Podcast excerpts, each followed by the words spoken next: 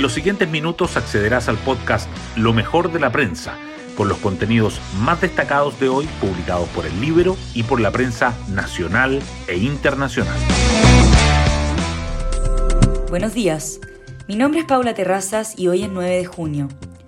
Las crisis en salud vivirán nuevos episodios hoy y en plural las dolorosas muertes de lactantes debido a la alta circulación de virus respiratorios y el colapso de camas pediátricas han puesto en el centro de la polémica la moneda y su capacidad de reacción y gestión ante la emergencia sanitaria.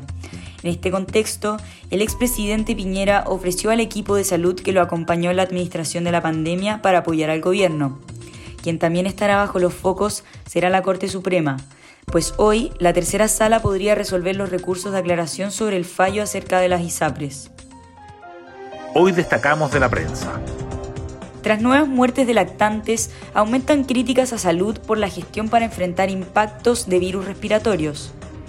La tasa de fallecimientos por estas infecciones llegó a máximo de 7 años. Los expertos advirtieron la necesidad de tomar algunas medidas antes. El Ministerio anunció el refuerzo en tres áreas, camas críticas pediátricas, coordinación con clínicas y comunicación de riesgo. El expresidente Piñera ofreció colaboración de su equipo de salud y el exministro Enrique París dijo que las autoridades hablan de tensión en la red, pero esto es un colapso. La tercera sala de la Corte Suprema revisaría este viernes los recursos de aclaración por fallo de ISAPRES.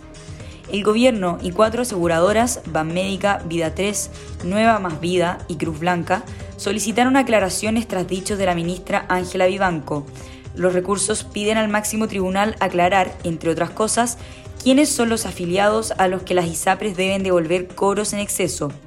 Están disponibles para su examen hoy y solo resta que el ministro Sergio Muñoz, presidente de la tercera sala, así lo disponga. Consejo Constitucional.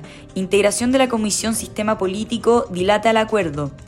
La conformación de las cuatro comisiones, principios, sistema político, función jurisdiccional y derechos del nuevo órgano se han convertido en el primer choque entre las bancadas de la derecha y la izquierda.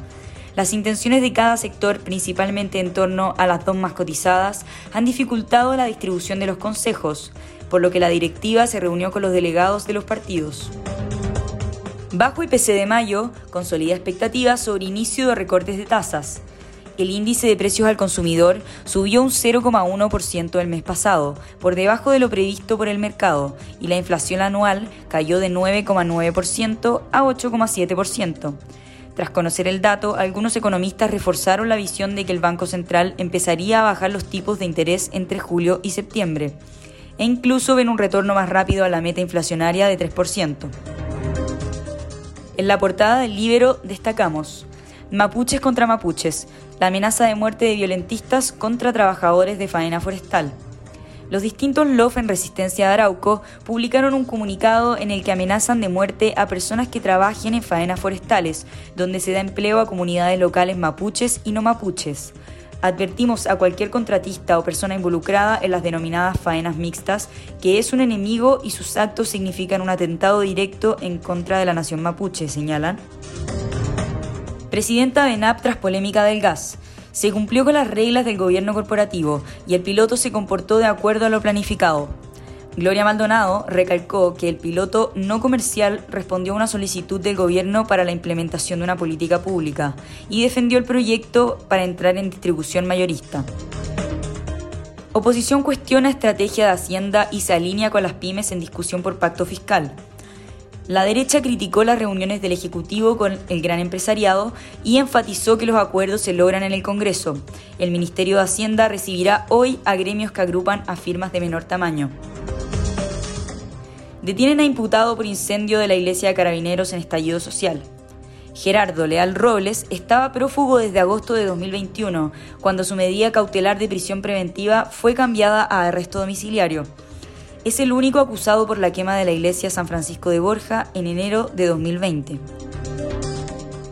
Gani Medel se va del Boloña con destino incierto. El defensor formado en la UC tenía intenciones de seguir en Italia, pero las negociaciones con el club no llegaron a buen puerto y se quedará sin contrato el 1 de julio. Cuatro equipos de Qatar lo pretenden y Boca Juniors también preguntó por él. Y así llegamos al fin de este podcast, donde revisamos lo mejor de la prensa. Que tengan un excelente día.